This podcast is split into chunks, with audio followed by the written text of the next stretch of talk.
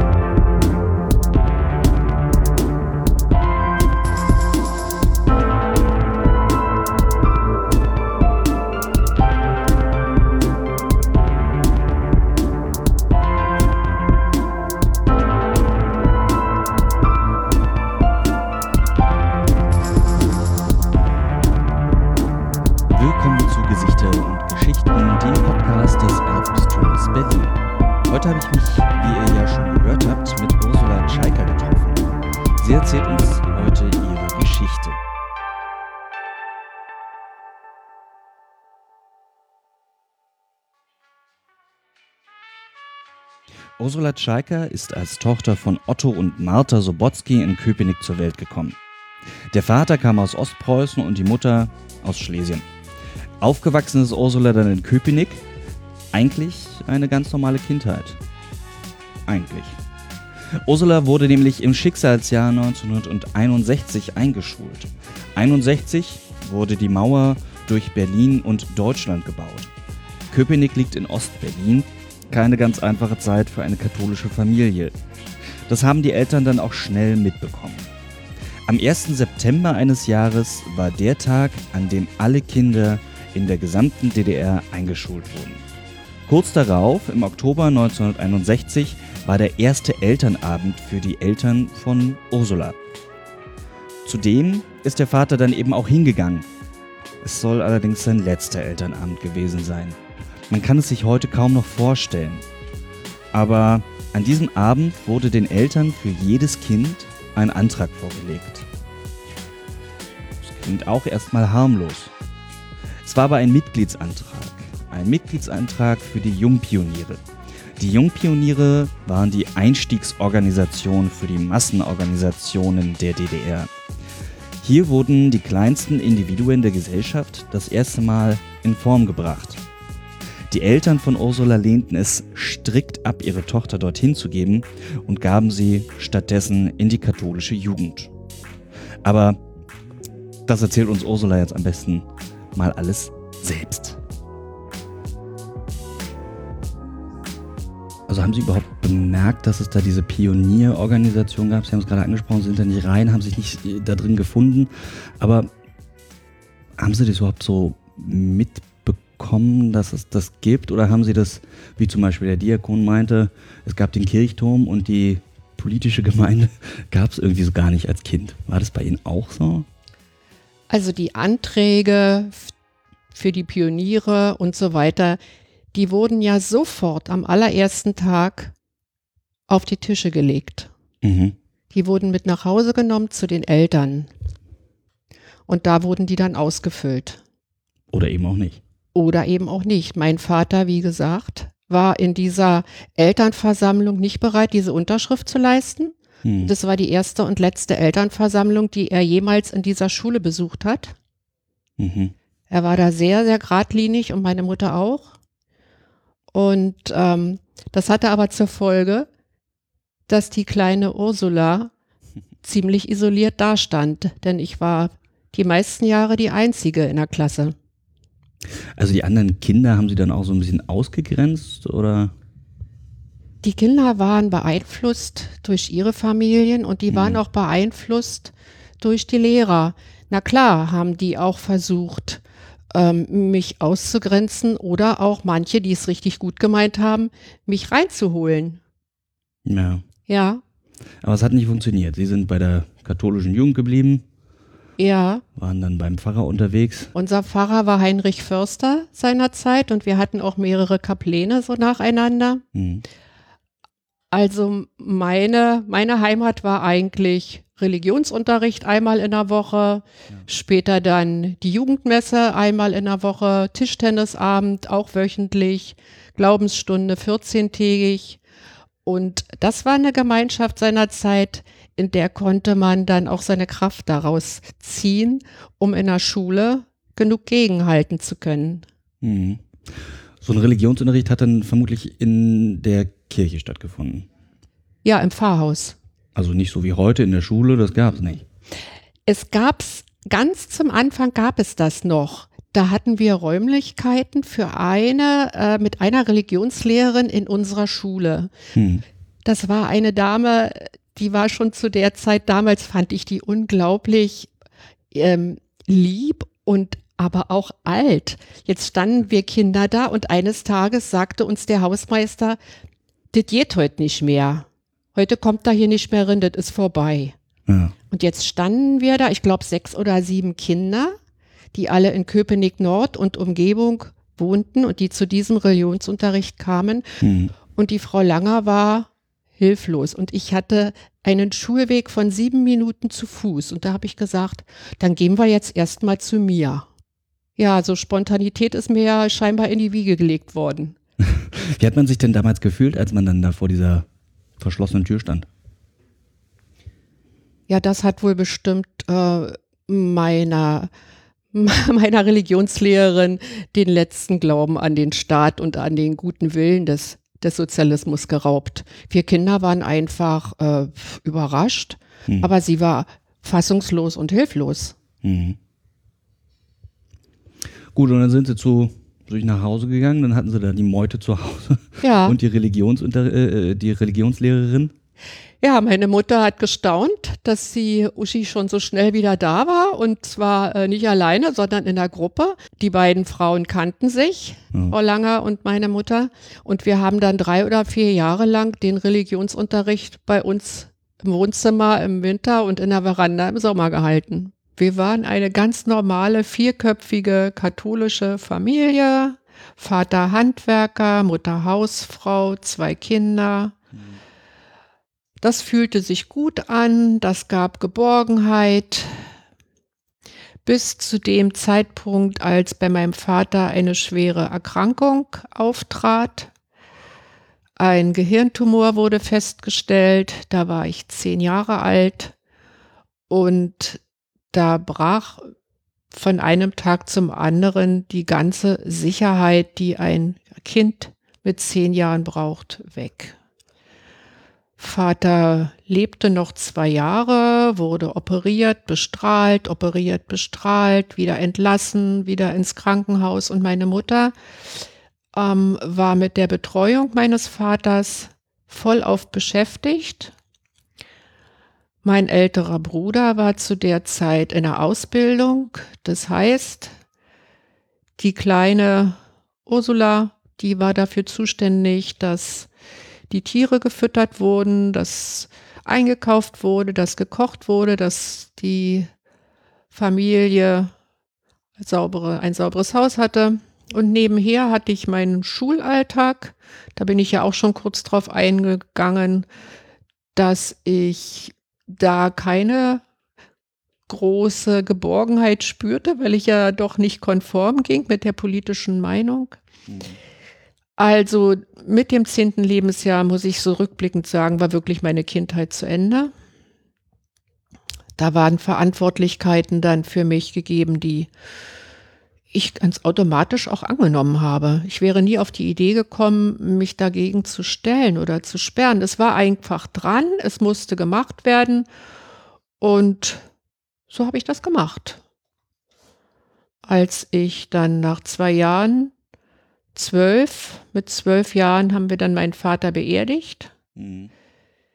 Da kam es dann eigentlich nochmal ganz kräftig an Verunsicherung und an, an Schmerz für mich, weil meine Mutter mit zusammenbrach. Also die hatte zwei ganz schwere Jahre durchgestanden, durchgehalten und war jetzt sowohl psychisch als auch physisch am Ende und konnte sich auch gar nicht vorstellen, dass sie noch lange leben würde. Mhm.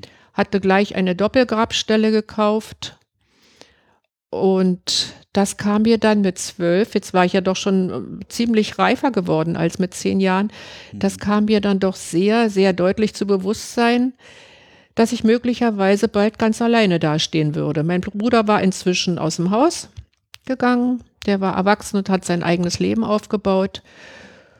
Und ja, es ging eigentlich nur von einem Tag zum anderen weiter. Schule, zu Hause, Gott sei Dank immer noch die Fahrjugend.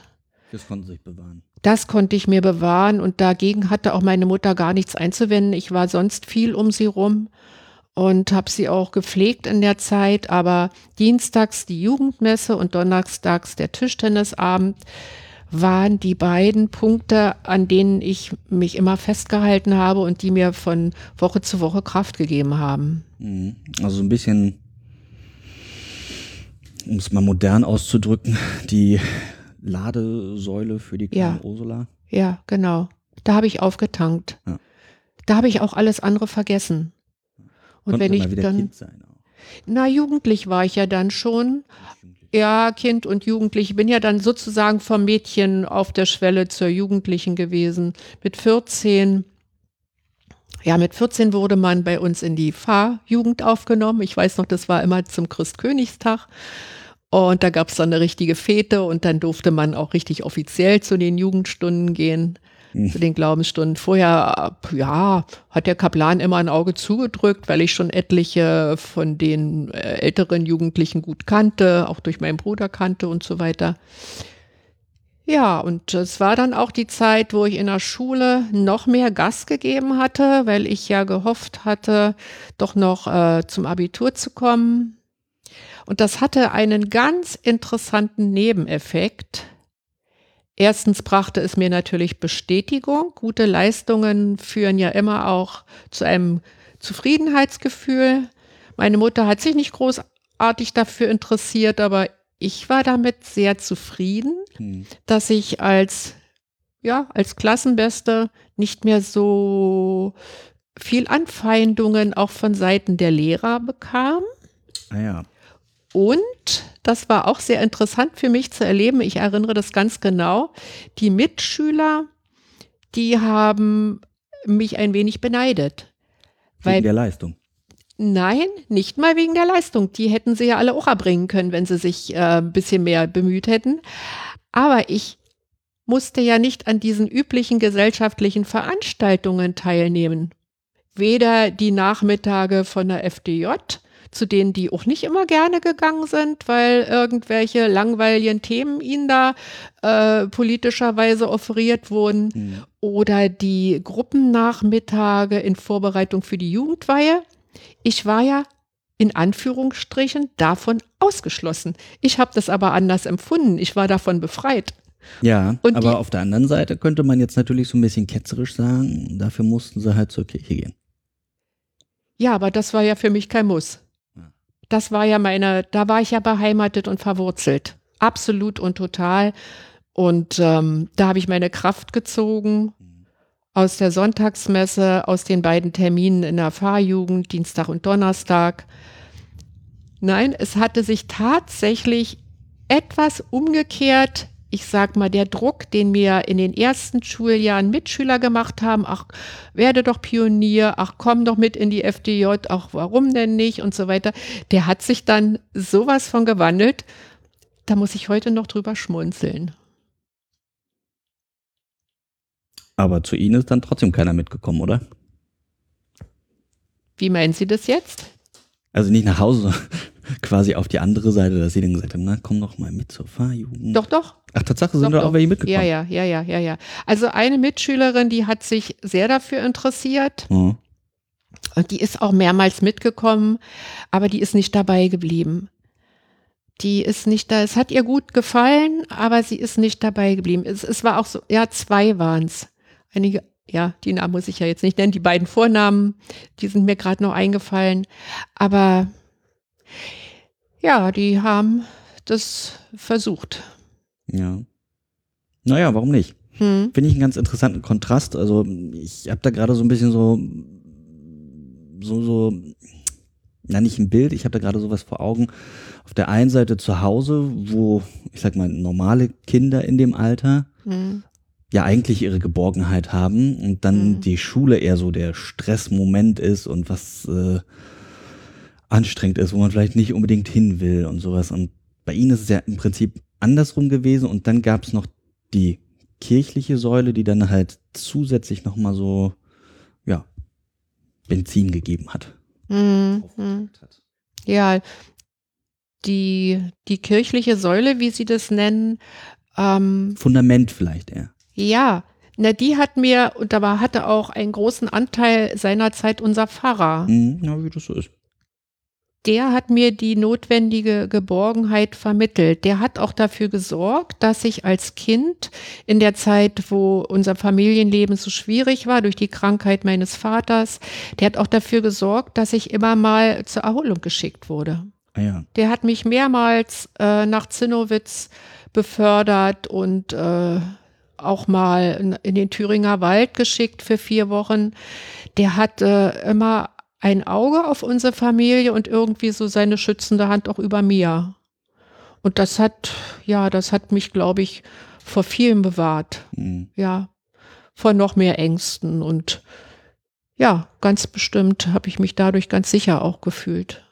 Also so Ängste, was waren das für Ängste? So Zukunftsängste oder? Ach, die sind eigentlich eher so ein bisschen nebulös, diese Ängste. Na klar, ähm, der nächste Staatsbürgerkundeunterricht oder der nächste Unterricht in Geschichte. Ähm, kurioserweise habe ich in diesen ganzen Fächern, diese gesellschaftspolitischen Fächern, habe ich Einsen gehabt. Also das heißt, ich habe mir das Wissen angeeignet, ganz bewusst. Und wenn man mich ähm, mit meinem Wissen oder wegen meines Wissens dann mit sehr guten Noten ähm, belohnt hat, dann konnte ich aber auch auf die Anfrage meiner Meinung dazu meine ganz eigene Meinung dann auch nennen. Und das war schon manchmal ganz kurios, wenn ich ähm, festgestellt habe, äh, dass die Geschäfte nicht mit den Waren ähm, ausreichend beliefert werden, die die Bevölkerung kauft. Dann habe ich das zur Frage und zur Diskussion gestellt, steht auch in einem Zeugnis. Ursula belebt durch ihre Fähigkeit zum Diskutieren das Unterrichtsgeschehen. Ist ulkig, nicht? Ja, jedenfalls habe ich diese Frage gestellt und dann wurde gesagt, ja, auch der Sozialismus hat seine Kurven. Und damit war man fertig. Damit war man dann fertig. Ja, Okay. genau. Also das war aber auch schon manchmal bedrückend. Ich habe mich nicht immer wohlgefühlt auf meinem Weg zur Schule. Wenn ich das jetzt hier so, wenn der Eindruck jetzt entstanden sein sollte, dass ich da unheimlich gerne hinmarschiert bin und mich diesem Kampf äh, freiwillig und stark gestellt habe, dann muss ich sagen, das stimmt nicht. Das ist ein falscher Eindruck. Ich hatte also äh, öfter wackelige Knie. Ich habe schon als als Kind und Jugendliche viel Bauchschmerzen und Magenschmerzen gehabt, weil ich ja jedes Mal befürchten musste, dass man mich irgendwo an Pranger stellt, was ja auch oft genug passiert ist. Naja. Ja, klingt eigentlich nicht nach einer schönen Schulzeit. Ja und nein. Wie gesagt, Erfolgserlebnisse aufgrund meines Fleißes, die waren schon auch schön, aber ich musste eben auch immer damit rechnen, dass man mir ein Bein stellt. Hm. Oder mich vor den Fahnenappell zitiert, warum ich denn nun die Einzige bin aus der Klasse, die nicht in der FDJ ist. So müssen wir- Sachen halt. Jetzt müssen wir vielleicht ganz kurz noch erklären, was ist Fahnenappell? Fahnenappell. Jeden Montag begann der Unterricht nicht mit dem Unterricht, sondern mit einem Fahnenappell. Das heißt, sämtliche Mitschüler, Lehrer, Direktoren standen auf dem Hof. Hm. Ähm, es wurde die Fahne der DDR hochgezogen und es gab eine kurze Ansprache. Ja, wie gut wir das haben, im Sozialismus leben zu können, aufwachsen zu dürfen, die Schule besuchen zu dürfen. Dann ging man auch immer ganz kurz auf die äh, politischen aktuellen äh, Geschehnisse ein. Das war aber oftmals auch sowas in Richtung wie der Schwarze Kanal. Sagt Ihnen der Schwarze Kanal was? Ich habe es gehört, aber sagen Sie mal. Ja, Karl Eduard von Schnitzler seinerzeit. Äh, das kam immer montags auf dem äh, Sender der DDR natürlich im Fernsehen. Und es war eigentlich, es ist nicht eigentlich, es war eine, sollte eine politische Informationssendung sein. Es war aber ein, eine Hetzsendung gegen unseren imperialistischen Nachbarn, das Hm. andere Deutschland. Wurde ja so genannt. Ja, ja. Ja, genau. Also sowas ging ganz kurz am Fahnenappell und dann wurden wir also in den Unterricht geschickt. Das Ganze dauerte ungefähr ähm, 20 bis 25 Minuten. Besondere Belobigungen wurden da ausgesprochen am Telefon, äh, am, am Mikrofon und natürlich auch besondere ähm, negative Vorkommnisse, Verweise und sowas. Da wurde man dann auch nach vorne geholt. Hm. Ja, und da war ich dann auch einmal dran. Warum? Was Naja, weil ich nicht? Mitglied in der FDJ war und äh, als Einzige in der Klasse war das schon schwierig Hm. für die Lehrerschaft und für die Ja, ja, Direktion. klar. Die mussten das ja wahrscheinlich ähm, ähm, der Abteilung Volksbildung auch weitermelden, ob sie 100 Prozent ihre Zahlen erfüllen. Und da war ich bestimmt äh, manchmal nicht ganz unschuldig dran, dass die dann wiederum äh, Rechenschaft abgeben mussten, warum sie das nicht schaffen. Hm. So stelle ich mir das vor. So habe ich mir das Ja, so im Nachhinein so ein bisschen zusammengereimt. Ich kann mir das gut vorstellen, dass das so liegt. Ja, mag so sein. War ich also ein Stein des Anstoßes. Na gut, damit mussten sie leben. Plan Und ich auch. Nicht erfüllt. Hm? Plan soll nicht erfüllt. Plan soll nicht erfüllt. Genau, das war, es war immer schwierig in der DDR, wenn man seinen Plan soll nicht erfüllt hat. Hm. Also in der DDR, das muss man vielleicht auch für die jüngeren Zuhörer nochmal sagen, da gibt es ja dieses dreigegliederte Schulsystem nicht. Da gab es eine, naja, so eine lange Gemeinschaftsschule quasi, ne? Mhm. Bis zur 10. Ja, Richtig? Das ja. war die Polytechnische Schule. Polytechnische Oberschule. Polytechnische Schule. Ganz genau, erste bis zehnte Klasse. Genau, und dann gibt es ja die Zeit, wo man sich entscheidet, mache ich einen akademischen Weg oder mache ich eher sowas mit den Händen oder im Büro oder irgendwie sowas. Viele entscheiden sich heute fürs Abitur, war früher nicht so, aber früher war es auch gar nicht so einfach, Abitur zu machen, oder? Konnten Sie Abitur machen? Ja, es war nicht einfach, wenn man nicht staatskonform ging. Das war wirklich neben den Leistungen die zweite große Hürde. Hm. Man konnte mit guten Leistungen und mit dem Ausweis, mit dem Mitgliedsausweis in der FDJ und der Teilnahme an der Jugendweihe Hm. mit der neunten Klasse auf die erweiterte Oberschule gehen, Ja. was heute wohl Gymnasium, dem Gymnasium gleichzusetzen Hm. ist. Also von der POS, von der Polytechnischen Oberschule zur EOS. Ja. Das war die eine Möglichkeit. Man konnte aber auch nach der zehnten Klasse, mit nach erfolgreichem Abschluss mit guten Noten, einen Antrag stellen, nachträglich auf die EOS zu gehen Hm. oder eine Berufsausbildung mit Abitur anzustreben. Was war Ihr Weg? Mein Weg wäre gewesen, nach der zehnten Klasse noch auf die EOS zu gehen. Die Prüfungen in der zehnten Klasse, die habe ich sehr gut abs absolviert. Mhm. Und es hätte auch geklappt mit einer kleinen Unterschrift. Aber Mitglied in der FDJ zu werden. Da hätte man mir sogar verziehen, dass ich nicht zur Jugendweihe gegangen bin. mhm. Ich hatte da ein, ein Gespräch mit einer Lehrerin, die es wirklich auch gut mit mir gemeint hat. Ja. Ich hatte das Gefühl, da verkaufe ich meine Seele. Ich weiß nicht. Ich konnte es einfach nicht. Ich war so, ja, so geradlinig erzogen worden und ich bin dabei geblieben.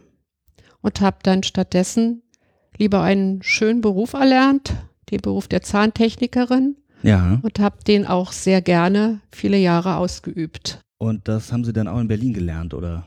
Alles in Berlin, ja. Ja, meine Ausbildung war in Berlin Mitte. Die praktische Ausbildung in der Linienstraße und die Schule, die Berufsschule, das war immer in Weißensee. Ach ja, Ja, sind Sie auch ein bisschen rumgekommen, ne? ja, sicher. Nicht nur durch ähm, die Berufsausbildung, sondern auch durch die anderen Kirchengemeinden. Hm. Die Jugend in den verschiedenen katholischen Gemeinden, die hatte ja äh, einen großen Zusammenhalt. Durch die Bistumstage in Altbuchhorst zum Beispiel Hm. oder auch schon vorher durch Treffen und religiöse Wochen in Zinnowitz. Also das Ottoheim in Zinnowitz, das Grundstück und die Häuser in Altbuchhorst. Das war so für mich die zweite Heimat. Und dann gab es die Möglichkeit, einmal im Monat eine richtige Fete zu machen. Und da konnte man dann immer von Gemeinde zu Gemeinde haben sich die Jugendlichen geeinigt, welcher Pfarrer hat dem zugestimmt, wo durfte dann auch mal ein Bier getrunken werden und wo durfte auch mal geraucht werden. Unser Pfarrer Heinrich Förster war ganz klasse, der hat das immer genehmigt. Und dann haben wir, sind wir dann schon auch in Ostberlin überall rumgekommen, miteinander. Beschreiben Sie mal ein bisschen so, so die, dieses, dieses Gefühl von, von damals. Also man ist da irgendwie in so einer Stadt, die so ein bisschen abgeschottet ist, was man wahrscheinlich in der DDR gar nicht so gemerkt hat, weil da ging es ja irgendwie schon so ein bisschen raus. Und äh, trotzdem war man beschränkt. Ja, die beschränkt, das Beschränktsein, das ist äh, erst dann richtig ins Bewusstsein gekommen, wenn man in Mauernähe sich aufhielt. Hm. Ansonsten sind wir ja mit der Mauer sozusagen groß geworden.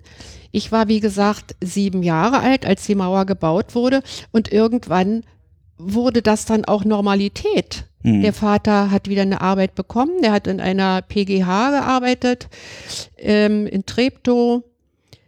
Äh, die Kontakte zur Familie, die haben wohl mehr meiner Mutter gefehlt als mir als Kind und als Jugendliche. Es ist wirklich ähm, kurios. Der Mensch gewöhnt sich an solche Sachen. Hm. Und die Arbeit und auch das Jugendleben in den Gemeinden, das war so aktiv. Wir, war, wir saßen ja alle in dem gleichen Boot. Die meisten haben ja ähm, diese ähm, Erfahrungen in der Schule gemacht, dass sie ihres Glaubens wegen mh, bisschen ausgegrenzt, verlacht, veralbert wurden.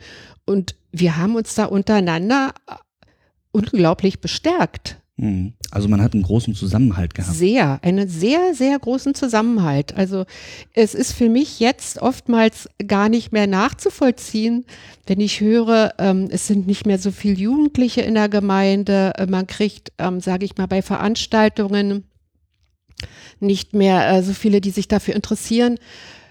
Ja, das war damals total anders. Während der Ausbildung gab es da noch irgendwie diese, dieses Gefühl, was es in der Schule gab, da gibt's die Konformen und da gibt's, ich sag mal, sie. Mhm. Gab es das in der Ausbildung auch noch, diese Aufteilung zwischen denen, die mitmachen und die, die nicht mitmachen? Also meine Ausbildung, die war in dieser Form sehr angenehm für mich. Hm. Ähm, das war von 71 bis 74.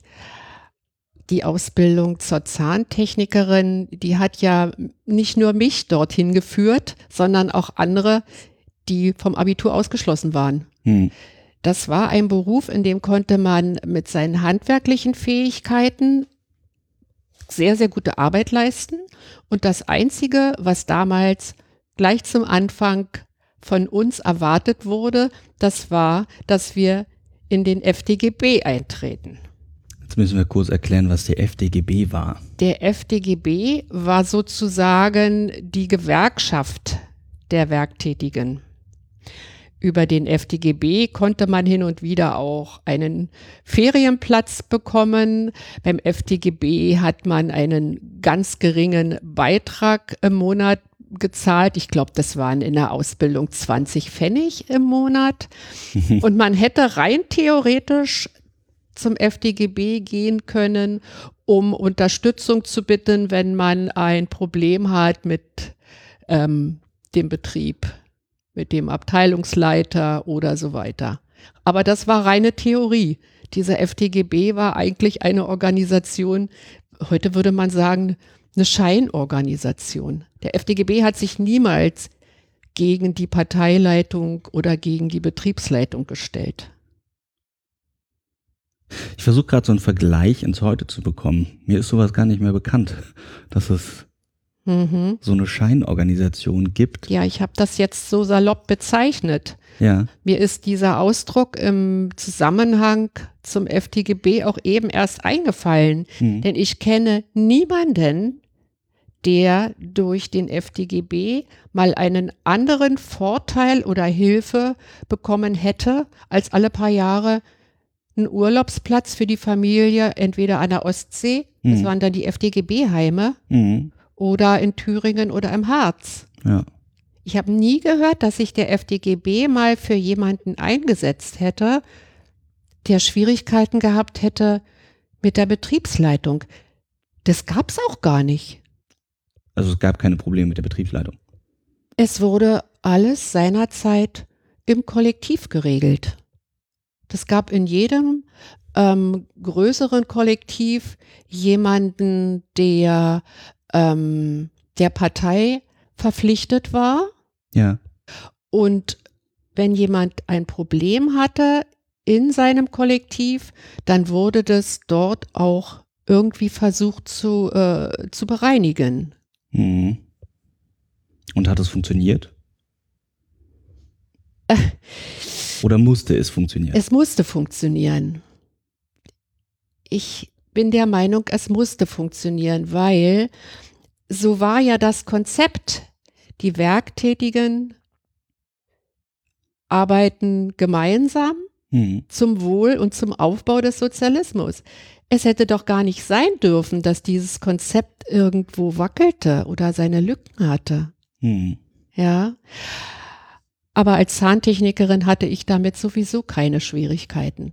Wir waren, wie gesagt, junge Leute mit äh, gutem Fingerspitzengefühl für die Materialien und hatten Freude daran, an diesem feinen Handwerk. Ja. Und unsere Ausbilder waren froh, dass sie die Truppe so auf dem Kurs hatte. Keiner ist mit roten Haaren aufgetreten oder mit grün angemalten Schuhen. Sowas gab es alles überhaupt gar nicht. Aber das wäre ein Problem geworden? Das wäre mit Sicherheit ein Problem geworden, denn ich hatte in der Schule mal einen Sticker mir selbst gemacht mit einem kleinen englischen Slogan drauf. Ich weiß es gar nicht mehr, was es war, aber ich fand das toll. Ich glaube, das war irgendwie ein Titel von den Beatles oder irgendwas und den hatte ich dran, aber nur einen Tag. Ja. Da waren dann schon die Grenzen in der Schule noch viel, viel enger gesetzt als nachher in der Ausbildung. Haben Sie sich die Ausbildung aussuchen können? Ich habe mir die Ausbildung sehr zeitig ähm, ja ausgesucht. Ich hätte diesen Ausbildungsplatz auch gleich wieder abgeben können. Der wäre sofort wieder besetzt worden, wenn das mit dem Gang auf die EOS geklappt hätte. Mhm. Aber so habe ich mich ähm, schon in der siebten Klasse in einer Poliklinik vorgestellt mit meinem Zeugnis und alle halbe Jahre wollten die dann das Zeugnis sehen mhm. und haben sich dann schon darauf gefreut, wenn Ursula Sobotsky da ankommt. Das ist ein unglaublich langer Vorlauf, also mhm. in der mhm. siebten Klasse sich den Ausbildungsplatz zu suchen. Ja, die Alternative wäre gewesen, ich hätte sicherlich auch einen anderen Ausbildungsplatz bekommen. In der Produktion vielleicht oder im Handel. Hm. Es ist ja kein Jugendlicher ohne Ausbildungsplatz geblieben. Ja. Aber wenn man jetzt was Bestimmtes vorhatte, dann war es schon angebracht, bei Zeiten ähm, die Weichen selbst zu stellen, das in die Hand zu nehmen. Wie ging denn das mit der Familie oder vielleicht sogar mit der Familienplanung? Also ich meine, da ist man dann ja auch in einem Alter, wo man so eine Ausbildung vielleicht fertig macht. Ja, wo man dann vielleicht auch mal mit dem Liebsten die gemeinsame Wohnung beziehen will oder vielleicht auch mal ans Kinderkriegen denkt. Das war ja früher alles immer noch ein bisschen früher. Das ist richtig. Ich habe meinen Mann seinerzeit in unserer Gemeinde kennengelernt. Ja. Wir haben geheiratet. An eine Wohnung war nicht zu denken. Trotz der Heirat? Trotz der Heirat. Also, wir haben da so ein bisschen getrickst. Mein Elternhaus hatte ein paar mehr Zimmer als eine Wohnung hatte. Ja. Und natürlich hat mein Mann dann auch bei mir in meinem Elternhaus mitgewohnt, mhm. hat sich dort aber nie angemeldet, mhm. ist in der Wohnung mit der Mutter und seinen beiden Brüdern wohnen geblieben auf dem Papier. Mhm. Er durfte auch einen Wohnungsantrag überhaupt erst stellen mit 18 Jahren. Ich durfte gar keinen stellen, weil ich wohnte ja in einem Häuschen. Mhm. Ach so. Ja, und ähm, ich bin dann, nachdem wir drei Jahre verheiratet waren, jede Woche zum Wohnungsamt marschiert aufs Rathaus und habe darum gebeten, unsere bisher getrennt lebenden Verhältnisse ja, beenden zu lassen, indem man uns eine Wohnung gibt. Das war nicht einfach. Ich habe mehrere äh, leerstehenden Wohnungen nachgewiesen und mhm. bei einer habe ich dann gesagt, ob sie mir die jetzt geben oder nicht, da ziehen wir ein. Also dann habe ich sie bekommen. Ich habe sie so ein bisschen erpresst. Ah, ja. Ja. Und wo war die Wohnung dann? Die war auch in Köpenick. Man glaubt gar nicht, dass man in Berlin ist, wenn man in Köpenick ist. Wir haben viel Wasser, wir haben viel Wald. Das war übrigens nach der Ostsee der Bezirk Köpenick das zweitgrößte Erholungsgebiet der DDR. Und da haben Sie mittendrin gewohnt. Und da habe ich mittendrin gewohnt. Da wohne ich immer noch. In derselben Wohnung? In demselben Häuschen. Oh, wow. Dann haben Sie jetzt eine Wohnung gekriegt? Ja, dann haben wir eine Wohnung bekommen die haben wir dann erstmal hergerichtet. Die war also alt und verwohnt. Und dann haben wir wieder getrickst. Inzwischen hatten wir ja dann zwei Kinder. Mhm. Und meine Mutter lebte in diesem Häuschen mit uns, beziehungsweise ich, korrekterweise müsste ich sagen, wir lebten bei ihr. Ja, warum? Ja, sie hat uns ja seinerzeit äh, das Dach über dem Kopf ermöglicht. Sonst hätte ich in das Kinderzimmer mitziehen müssen zu meinem Mann und seiner Mutter in die Wohnung. Mutter machte die Türen weit auf, meine Mutter, und sagte, na dann kommt mal. Und das hat auch gut funktioniert? Das hat recht gut funktioniert, ja. Ja, es, man sagt nicht umsonst, alt und jung sollten nicht zu dicht beieinander hucken. Das sagt mhm. man wohl. Es erforderte schon ein hohes Maß an, an Zurückhaltung und auch an Toleranz.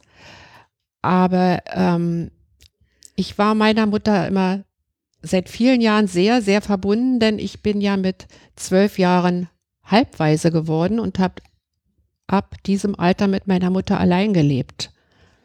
Und wir wollten eigentlich für uns beide immer nur das Beste. Und von daher hat das auch funktioniert. Mhm.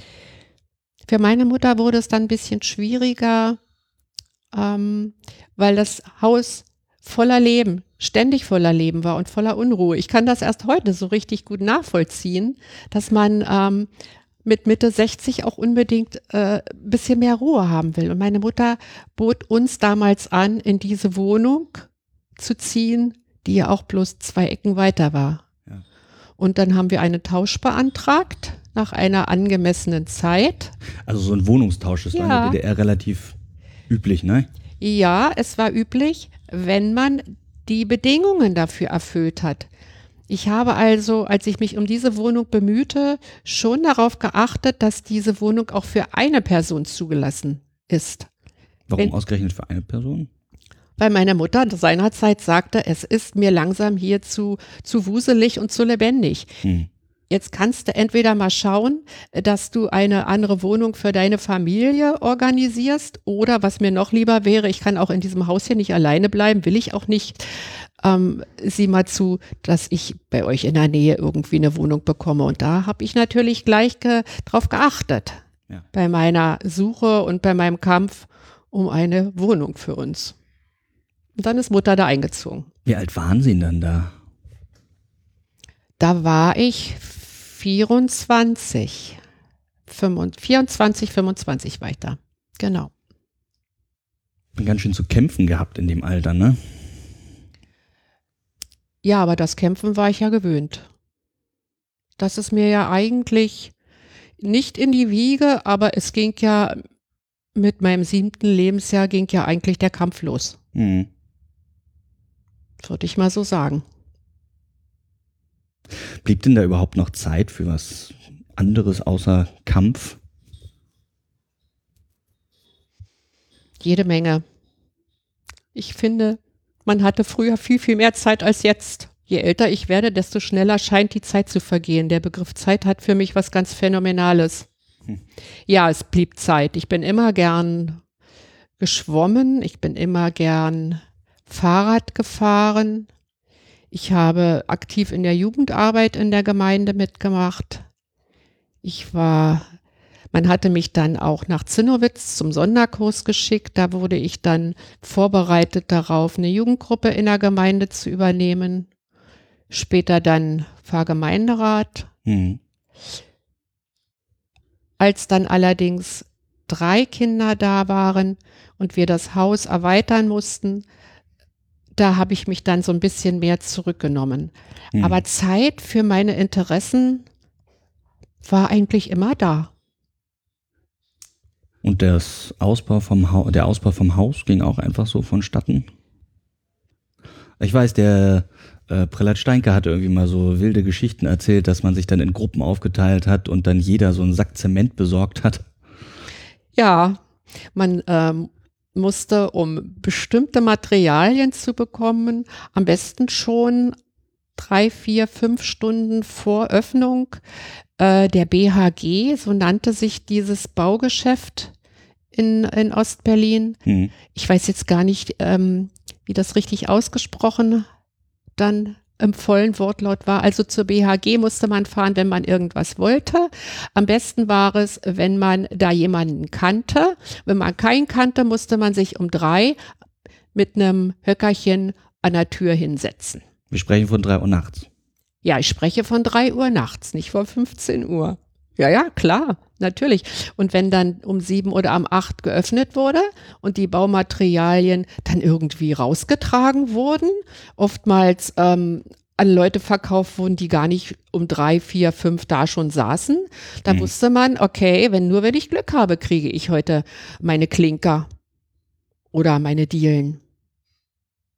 Ja. Ansonsten hieß es, ja, erfragen, wann wird denn die nächste Lieferung äh, erwartet und dann sich wieder zeitig hinsetzen.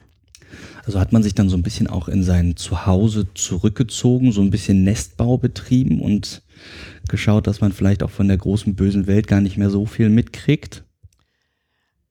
Ja, selbstverständlich. Ich glaube, das wird damals nicht anders gewesen sein als heute. Hm. Wir haben alles mitgekriegt, was, was notwendig war. Wir sind auch ins Theater gegangen und wir sind auch gerne in die Oper gegangen. Wir haben ein Anrecht, so nannte sich das. Man konnte ein Theateranrecht abschließen. Da konnte man wirklich für einen unwahrscheinlich äh, geringen Preis äh, monatlich einmal ins Theater gehen das Leben war, hatte eine Art Normalität angenommen. Hm. Ja, das ist, und das war auch, das war auch für uns nicht unnormal, den Mangel zu erleben. Es war halt nur anstrengend. Aber da war so eine gewisse Akzeptanz da, okay, wir haben drei Kinder, wir müssen ein bisschen anbauen. Also werden wir mal schauen, wen kennen wir, wer kennt dann noch einen. Und da wurde ganz viel in, in Heimarbeit mit Freunden gemacht. Hm. Ja, die Organisation der Baustoffe, die war schon nicht ganz einfach, der Baumaterialien. Aber zum Beispiel hat man immer Handwerker bekommen, die gerne außerhalb ihrer Arbeitszeit am Wochenende gemauert haben.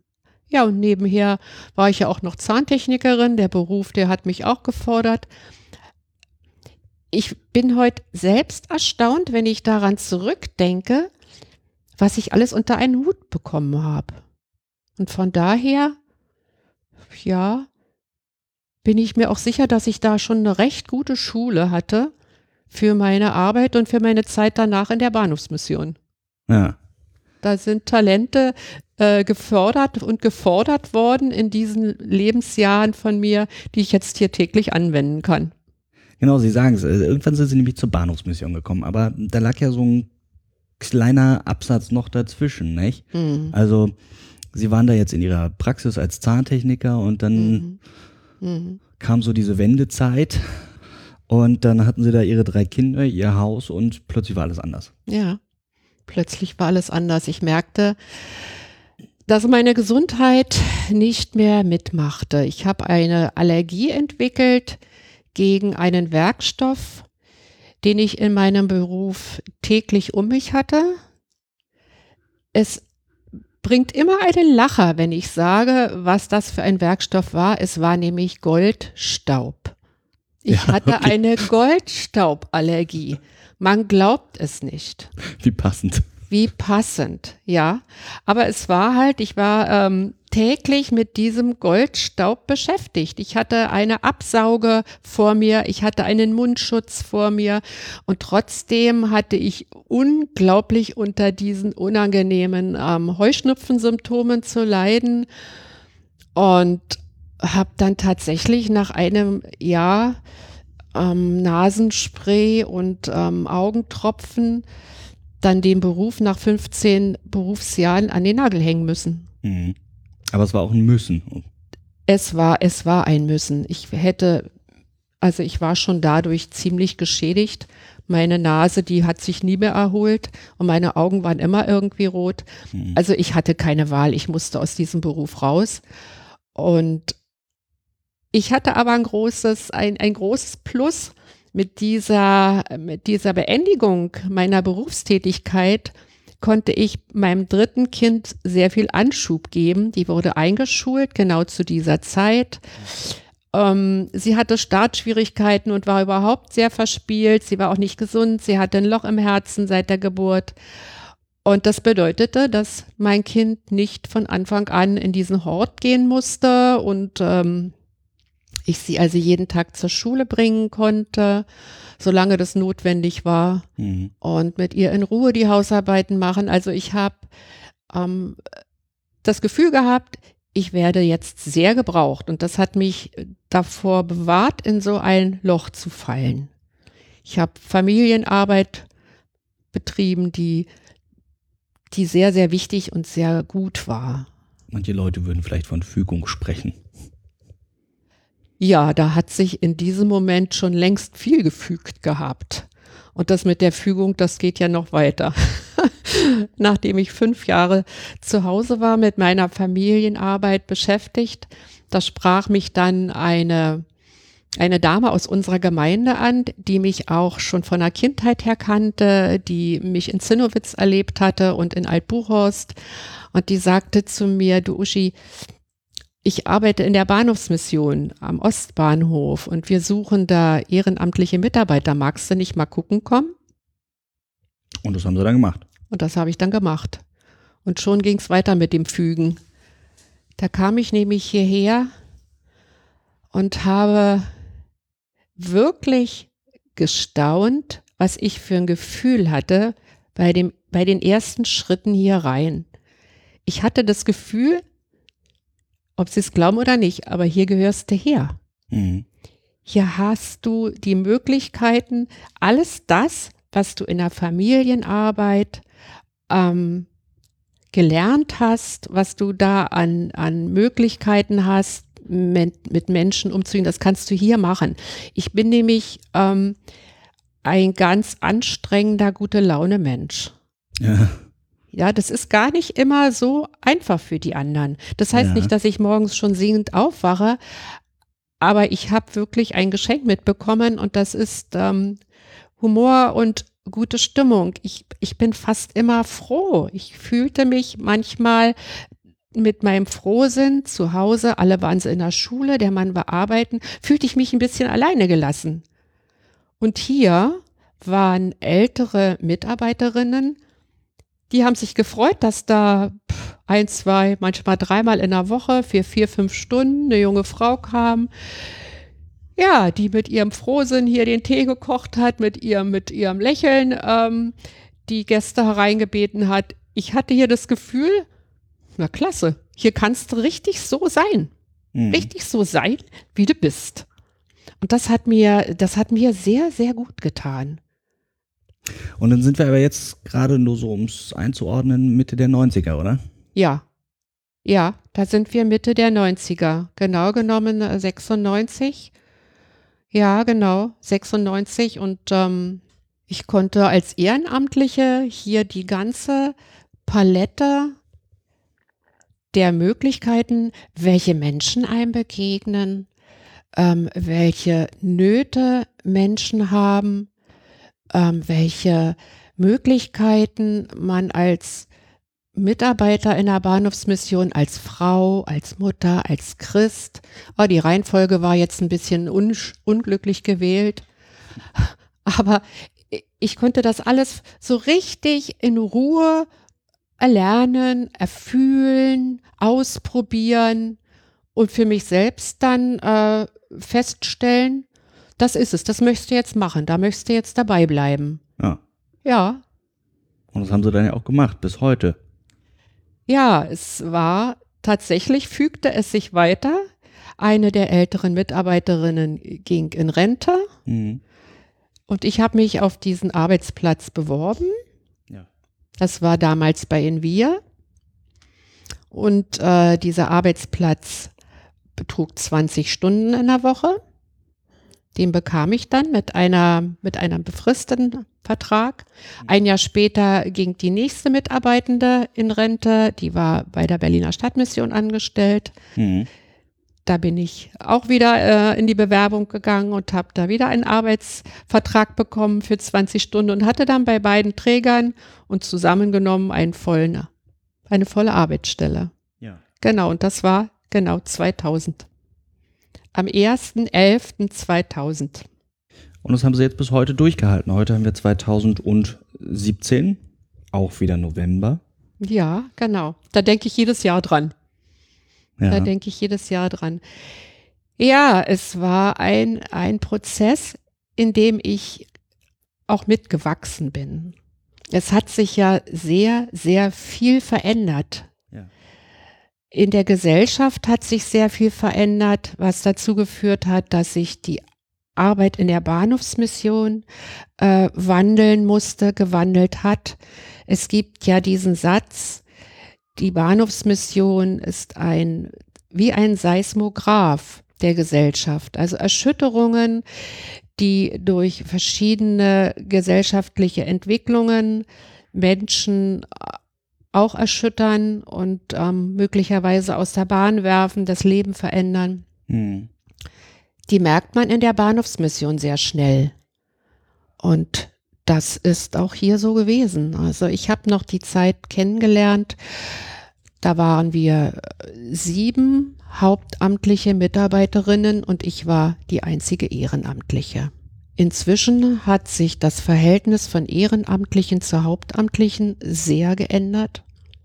Die Zivildienstleistenden gibt es nicht mehr. Dafür haben wir einen Bundesfreiwilligen. Die Zahl der Gäste hat sich verdoppelt. Die Herkunftsländer der Gäste haben sich verändert. Mhm. Seinerzeit hatten wir eins, zwei polnische Frauen, die hier in, in Berlin einen Putzjob hatten. Und dann, wenn sie fertig waren mit ihrem Putzjob, sind die hier in die Bahnhofsmission gekommen, hm. haben hier ihre Brote ausgepackt, haben bei uns sich ausgeruht, haben Kaffee oder Tee getrunken und sind dann wieder zurückgefahren nach Polen. Tatsache, jeden das, Tag. Naja, zwei, dreimal in der Woche. Ja. Ja, das waren so halt, wie man so sagt, Schwarzjobs. Ach so. Ja, klar. Und was hat man jetzt heute? Also Sie sagen, es hat sich alles verdoppelt, es ist äh, anders geworden. Ja, die Gesellschaft hat sich verändert, die politische Ordnung in der Welt hat sich verändert. Hm. Wir sind dabei, als Europa zusammenzuwachsen und die Öffnung der Grenzen zu den Nachbarländern, ähm, die hat doch dazu geführt, dass wir einen hohen Anteil an Mitbürgern haben, die aus dem äh, aus den europäischen Nachbarländern kommen. Hm. Und wir, Was sind das für Nachbarländer? Viele Polen, viele Ungarn, wir haben äh, Tschechen, wir haben Bulgaren, wir haben Ukrainer. Also wir haben Osteuropa quer durchgemischt. Mhm. Und ähm, natürlich die, die am nahesten dran sind, die kommen auch am ehesten hier zu uns an den Ostbahnhof in die Bahnhofsmission. Genau, ich, ich sage mal, das ist doch tatsächlich auch eine Parallele zur Arbeit in unseren Ursprüngen. 1894 waren es Frauen aus ländlichen Gebieten Deutschlands, okay, die ähm, ihr Leben anders gestalten wollten, die ihre, die hier Lohn und Arbeit gesucht haben. Und heutzutage sind das Männer, die aus, die von noch weiter herkommen, die hier auch für ihr Leben sorgen wollen und für das Leben ihrer Familien. Also es sind eher Männer, die herkommen? Es sind eher Männer. Es kommen manchmal auch Frauen, manchmal kommen auch ganze Familien, hm. die dann ähm, auf ganz unschöne Weise mit Schleppern hier nach Deutschland gebracht wurden, die noch nicht mal Ausweise haben, die einfach, also an denen sich andere Leute versündigt haben und bereichert haben und die stehen dann hier und sind völlig ohne Hilfe. Die kommen dann auch zur Bahnhofsmission. Also von daher hat sich unsere Arbeit unglaublich gewandelt. Wir haben jetzt einen Anspruch an unsere Arbeit, der uns oftmals auch an unsere Grenzen bringt. Ja. Was, was bringt sie da so an die Grenzen?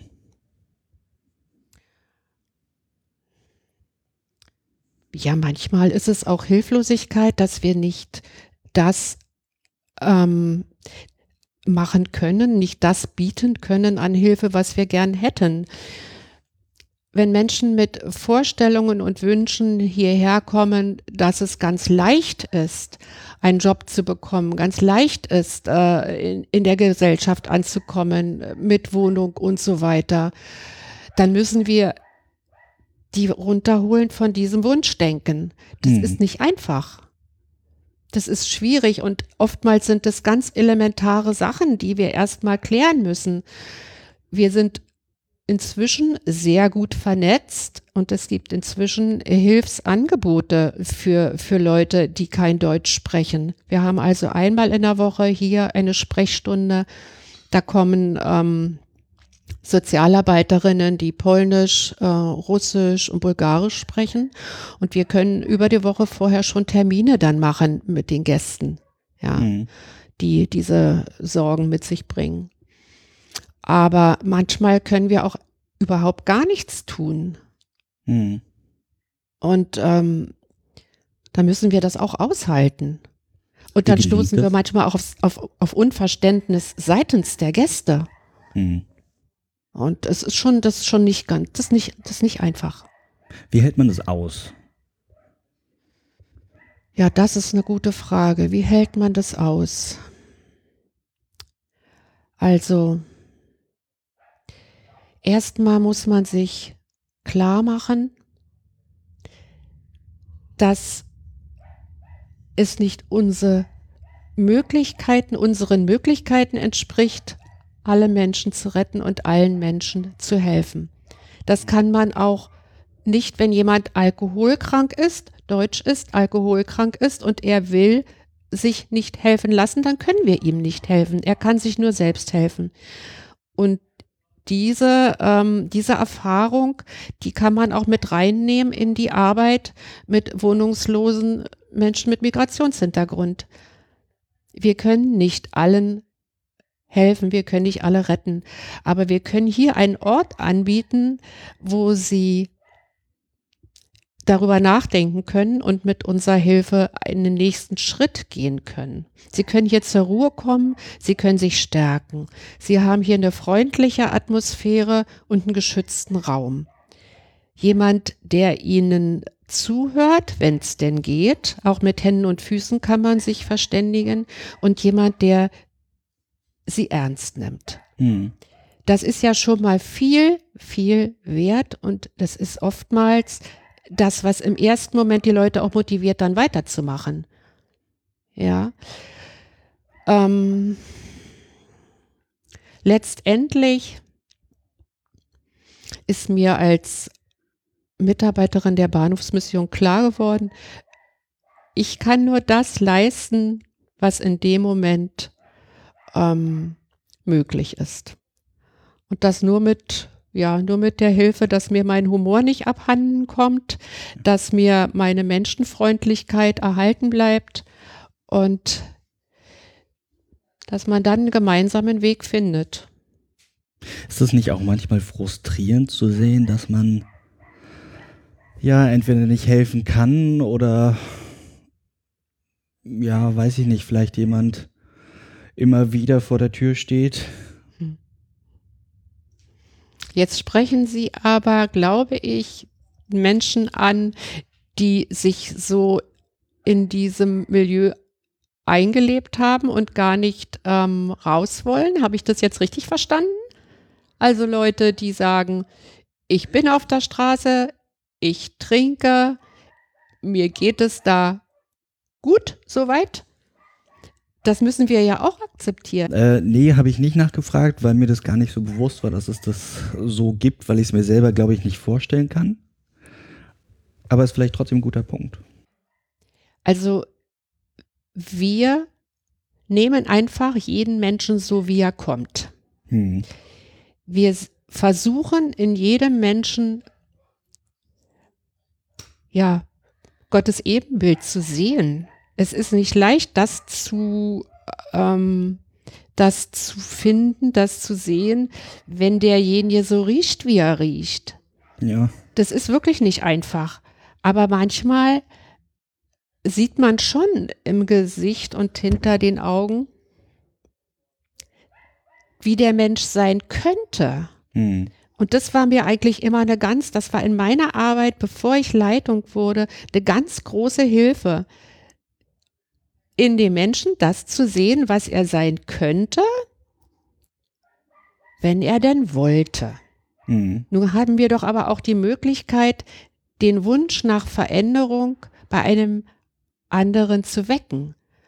Ja. Nicht indem wir anfangen, ihm einen Vortrag zu halten, sondern indem wir jeden Tag da sind eine ganz zuverlässige Größe im Leben von Menschen darzustellen, die ansonsten äh, Unwägbarkeiten, Unzuverlässigkeiten und, und ähm, Unberechenbarkeiten jeden Tag haben.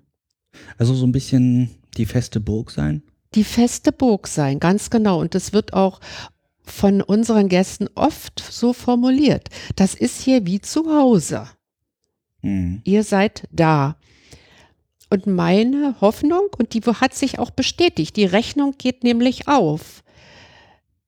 Mit so, mit so einer Arbeit können wir vermitteln, dass es derjenige schaffen würde, wenn er es denn wollte. Dass er mit unserer Hilfe sein Leben ändern kann. Ja. Das ist tatsächlich so, dass wir das wecken können, was aus dem Menschen noch werden könnte, was er sein könnte. Und das, das gelingt auch. Äh, fragen Sie mich nicht nach Erfolgszahlen. Mit denen kann ich nicht aufwarten. Es sind manchmal jahrelange Lebenswege, die wir hier begleiten und wo dann tatsächlich erst nach zehn Jahren derjenige sich entschließt, die Entgiftung jetzt ernst zu nehmen. Viele hm. Menschen gehen ja mehr als einmal zur Entgiftung. Und wenn sie wieder rauskommen, gehen sie in dasselbe Milieu zurück und äh, der Griff nach der Flasche äh, ist, ist schon vorprogrammiert. Aber ich habe es erlebt, dass Menschen sich dann doch tatsächlich grundlegend Gedanken gemacht haben und dann damit aufgehört haben. Kommt auch manchmal so ein bisschen die Mutter durch, die sagt, Mensch Junge, hör mal zu. Ja, ja, ja. Also ich glaube schon, dass ein gewisses Maß an Mütterlichkeit hier sehr hilfreich sein kann. Ja. Auf jeden Fall. Auf jeden Fall. Denn eine gute Mutter weiß ja auch, wann sie sich zurückzunehmen hat. Eine gute Mutter weiß auch, dass sie ihrem Kind ähm, nicht äh, mit Predigten weiterhilft, sondern mit einem Rat, wenn es danach fragt. Oder mhm. auch mal ungefragten Rat, aber nur ein Rat. Ratschläge sind schon wieder etwas anderes, aber mal einen Tipp zu geben. Können Sie vielleicht noch mal ein bisschen ausführen, wie Sie denn da so zur Bahnhofsmission hineingeschlittert sind? Eingeschlittert ist ja ein guter Ausdruck dafür. Mhm. Ich sage dann auch manchmal dazu, das wurde mir tatsächlich in den Schoß gelegt oder es ist mir in den Schoß gefallen. Und zwar hat mich eine ganz liebe Bekannte aus meiner Gemeinde angesprochen. Mhm. Die kannte mich schon aus der Kindheit und die äh, fragte mich, ob ich nicht mal zu ihr in die Bahnhofsmission an den Ostbahnhof kommen möchte. Dort arbeitete, arbeitete sie und die haben Ehrenamtliche gesucht. Naja, dann haben wir einen Termin vereinbart und ich bin das erste Mal hier in dieser Bahnhofsmission gewesen. Und ja, mein Eindruck war ein ganz merkwürdiges Gefühl. Ich habe mich so umgeschaut und habe so das so aufgenommen rundherum und dachte, aha, hier bist du angekommen.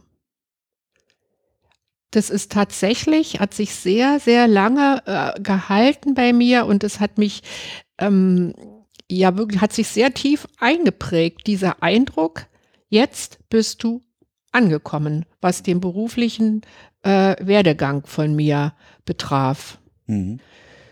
Ja, ich habe mich als Ehrenamtliche, als erste Ehrenamtliche in dieser Bahnhofsmission umgeschaut, habe mich einarbeiten lassen von den damaligen Kolleginnen, habe gemerkt, dass ich mit den Gästen gut konnte.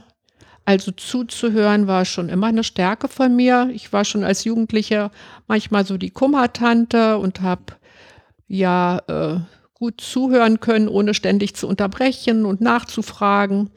Das ist mir hier sehr zugute gekommen bei den Gästen. Die haben erstmal überhaupt geguckt, ach, eine Jüngere, ach, mal gucken, wie lange die bleibt, da mal überhaupt mal schauen, was die hier so macht.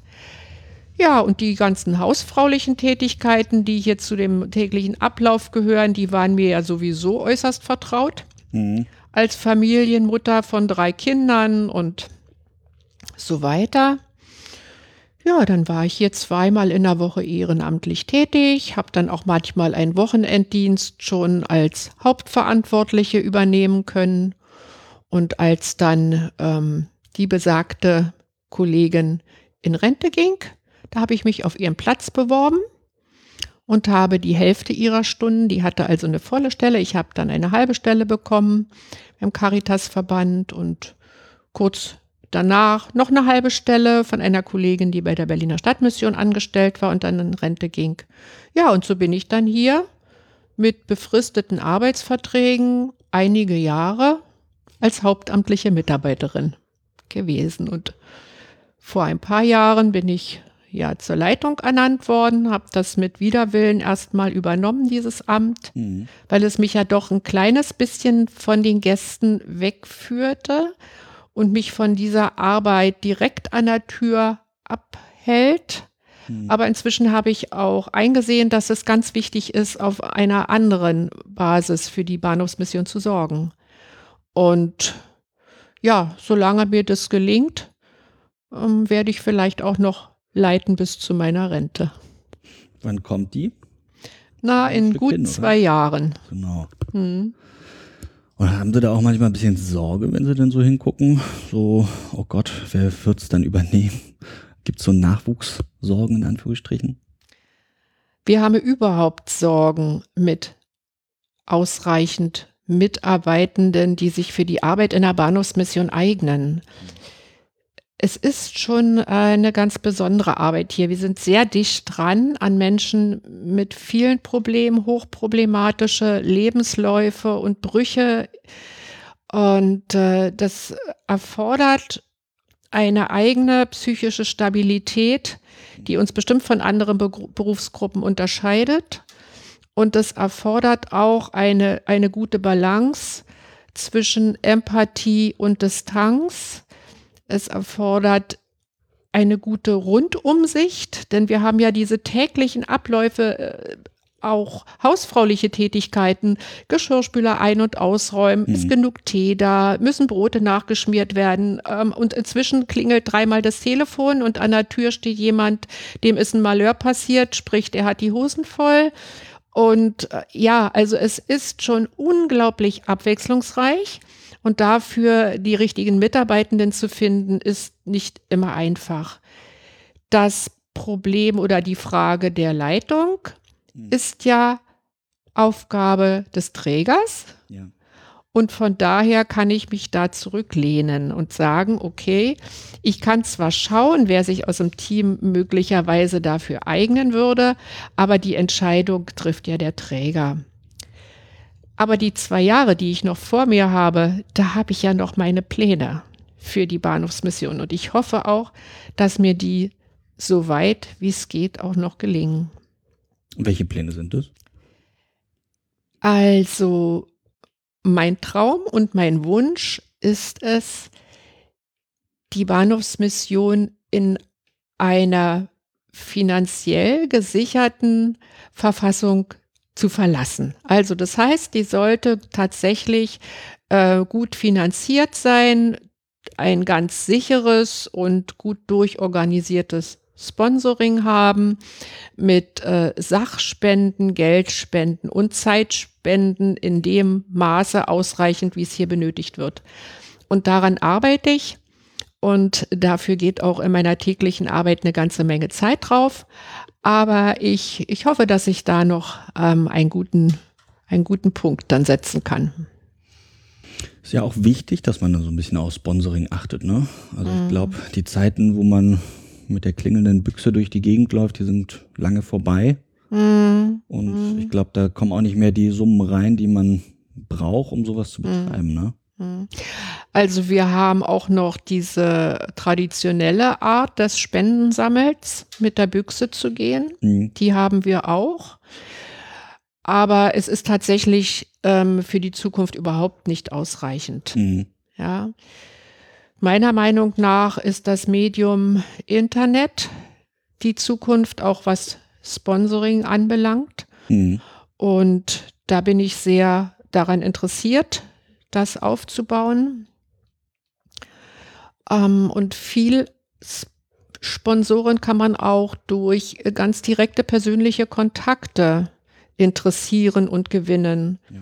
Das heißt, wenn wir regelmäßig Sachspenden bekommen und äh, auch hin und wieder eine, eine richtige Nachfrage bekommen, braucht ihr mal einen neuen Kühlschrank oder, oder, oder, mhm. sodass wir vielleicht auch ein kleines finanzielles Notpolster, ein Notgroschen anlegen können. Das sind so Sachen, äh, die schweben mir vor. Da bin ich am Ball und ja, aber nichtsdestotrotz hätte ich ganz gerne, dass es dann in zwei, zweieinhalb Jahren wirklich nicht mehr wackeln kann, auch wenn mal ein größeres Gerät kaputt geht. Mhm. Also im Prinzip auch so, wie man seinen Haushalt ja eigentlich organisiert. Ja, ganz genau. In einem anderen ähm, Umfang als eine Familie. Aber ja, aber wie gesagt, ich habe ja da ein paar Erfahrungen aus kleinerem Rahmen mitgebracht.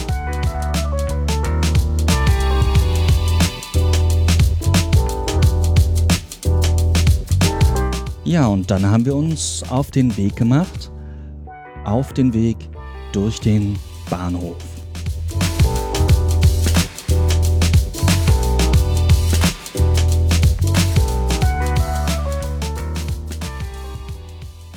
Warum geht die eigentlich nicht alleine zu die Tür? Warum sollte die denn alleine zugehen? Weiß ich nicht. So mit so einem Schließding. Nee, das wäre schlecht. Nehmen Sie schon auf? Ist jetzt schon an, ja. Ach so. Nee. Also aber war jetzt gerade so eine persönliche Frage. Ja, aber wissen Sie, manchmal müssen wir die Tür viel schneller schließen, als sie mit einer Automatik gehen würde. Ah, okay, gut. Ja.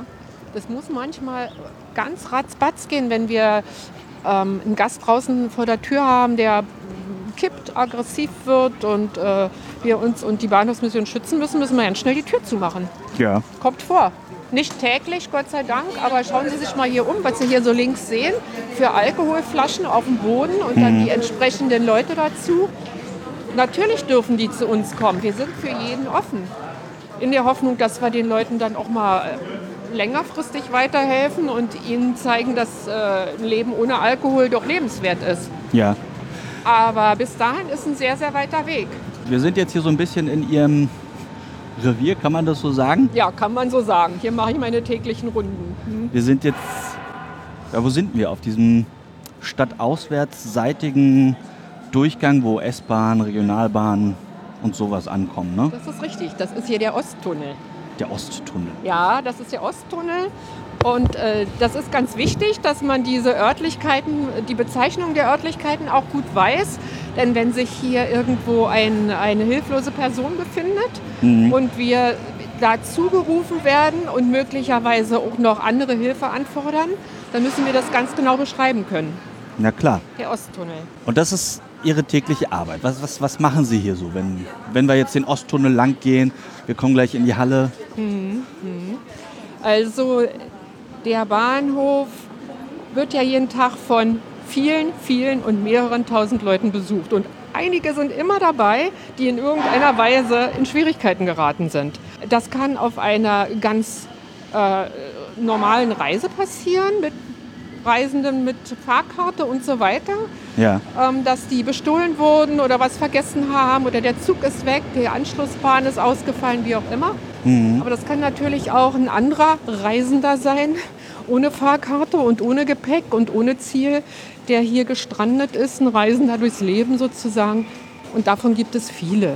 Im Bahnhofsbereich sind immer Menschen, die können einfach durch, ihre, durch, ihre, durch ihren Aufenthalt im Bahnhof am Leben anderer auch teilnehmen. Die können selber nicht verreisen, die haben keine Fahrkarte und kein Geld. Aber hier schnorrt es sich gut, hier ist es warm, hier kriegt man äh, das eine oder andere vielleicht auch mal so zugesteckt. Das passiert schon, dass mal einer sich einen Kaffee kauft und gibt dem Penner nebenan auch innen aus. Ja. Das, das kommt schon so vor. Also es ist quasi ein guter Ort zum auf der Straße leben. Ja, auf jeden Fall. Also die Bahnhöfe überhaupt, das sind so Sammelpunkte, wo sich Menschen, die auf der Straße leben, gerne aufhalten. Das hört man von anderen großen Städten genauso und das ist hier so. Und wenn ich hier so meine Runden mache, dann gucke ich in zwei Richtungen. Die eine Richtung ist halt, wenn ich auf dem Bahnsteig bin, nach Reisenden, die möglicherweise ja, ein Orientierungsproblem haben oder mit Kind und Kegel unterwegs sind, junge Mütter manchmal, die auf dem Weg sind zur Mutter-Kind-Kur und dann einfach noch äh, ein bisschen eine umsichtige Person mit zwei Händen und mit äh, Freundlichkeit als Hilfe, bis der Zug kommt, sehr schön und nützlich finden. Dann sind wir dabei. Und das andere, wo mein Blick hier so schweift, das ist halt ähm, Wohnungslose, psychisch Kranke, Alkoholiker, die ich dann meistens erkenne, die auch nach unten zu uns kommen, regelmäßig zum Frühstücken oder zum Tee trinken oder um die Toilette zu benutzen.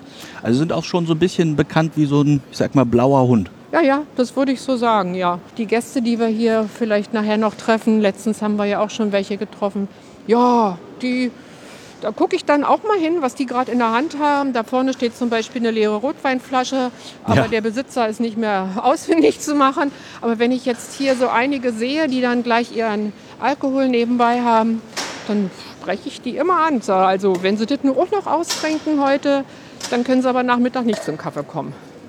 Und so, Waltraud. Hallo, grüße das ist dann auch was, was, was funktioniert und hilft. Ach ja, ob das funktioniert und hilft, kann ich so nicht sagen. Wenn die jetzt äh, einen Anlass haben und den haben sie immer zum Feiern, jetzt können wir hier mal hingehen. Hier ist so eine Truppe, die ich ganz gut kenne. Na, wer macht mich denn eigentlich? Die da. Nee, nee, ich bin weg. Warum denn? Was ist denn los? Will er mich heute gar nicht sehen? Der Ich Mann mit den blauesten Augen der Welt. Hatten wir ja alles schon, ne, Dieter? Ah, ja. Genau. Und die anderen beiden? Ja, Du bist- Sternburg? Entschuldigung, wenn ich jetzt du sage. Ja, haben wir schon mal gesagt. Haben wir schon mal gesagt? Ja, ich habe Ihnen das erlaubt, aber ich bleibe beim Sie. Heute hat er irgendwie eine Gedächtnisschwäche. Kannst ruhig du sagen zu mir, Mann, Mädel. Ja, weiß ich doch, weiß ich doch, mache ich aber nicht. Also ich sehe, euch geht's gut hier. Wenn ihr beim Bier bleibt, dann naja, aber keine harten Sachen, wa? Sonst kommt die Sicherheit und schickt euch nach draußen. Ich halte es nur von Dieter fest, oder? Ach, Dieter, er hält es für Sie fest, das Bierchen. Der muss. Hör doch mal mit Sie auf, Mann, ich mag das nicht. Ich weiß das, aber da müssen Sie nun mal durch. Ich sieze jeden, aber ich habe nichts dagegen, wenn Sie mich duzen. Das habe ich schon mal. Das haben wir schon mal festgelegt. Okay, also mit den harten Sachen haltet ihr euch Ich bin ja ein zurück. bisschen allergisch mit Sie. Sonst kommt nämlich die, der Bahnschutz. Wisst ihr ja. Und die Frau Tschaika, die ist eine gute Partie? Ja, Ja, wir kennen uns nur vom Äußeren her. Ja. Besser kennen wir uns nicht. Aber wir haben uns schon ein paar Jahre lang hier getroffen. Immer mal wieder auf meiner Runde. naja. Ja. Also ist, sonst kenne ich die Frau nicht. er ist der Mann mit den blauesten Augen, die ich kenne. Ich denke mal so ähnlich wie Terence Hill. Kennen Sie Terence Hill? Ja. Ja, klar. Den kennen Sie eher als das Erzbistum. Wir machen weiter, ne? Gut, Ich habe wie die geht's blauen weiter? Augen nicht gekriegt, äh, ganz einfach, weil ich auf der Fresse gekriegt habe. Nein, gar nicht wahr. Sie Nein. haben kein Pfeilchen, sondern sie haben blaue Augen. Und sie sind außerdem Ach, netter blaue Mensch. Augen. Und da ist Sigi. Also ich sage euch mal Tschüss. Tschüssi. Wie gesagt, keine harten Sachen was, hier, ja? ja? Gleichfalls. Tschüss. Sigi? Was hat die Stunde geschlagen? Wo ist Heinz? Keine Ahnung, ich habe nie gesehen. Ich habe ihn heute schon gesehen. Der hatte keine gute Laune. Naja, die, sein bester Mann hat hier gedient. Sein bester Mann hatte Dienst? Hier, der, der schmeißt ihn immer raus. Ach so, jetzt hier am Bahnhof meinen Sie. Sicherheit, naja, wenn Heinz aber auch pöbelt und mit seinem... Und der hat Hausverbot Oh, bis zum Ende Dezember. Hausverbot hier auf dem Bahnhof? Ja, ein Jahr lang. Bis zum Ende Dezember ist... Prost.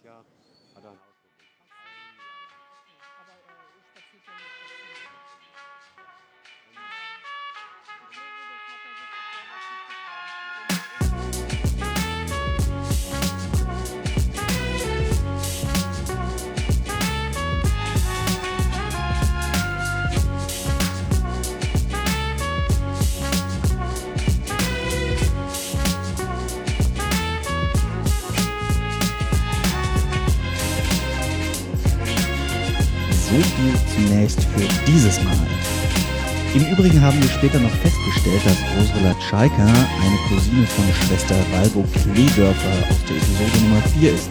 Vielleicht wollt ihr da ja auch noch mal reinhören. Das könnt ihr natürlich im Web machen, auf gesichter- und geschichten.de oder ihr schaut einfach in eure Podcast-App. Dort findet ihr alle vergangenen Folgen nochmal zum Nachhören. Wenn ihr dann noch ein bisschen Zeit habt, hinterlasst doch bei Apple Podcasts, normales iTunes, ein paar Sternchen. Das würde und uns sehr Diese Episode soll nun auch erstmal die letzte für das Jahr 2017 gewesen sein. Ich melde mich dann Mitte Januar wieder. Bis dahin habt eine schöne und gesegnete Advents-.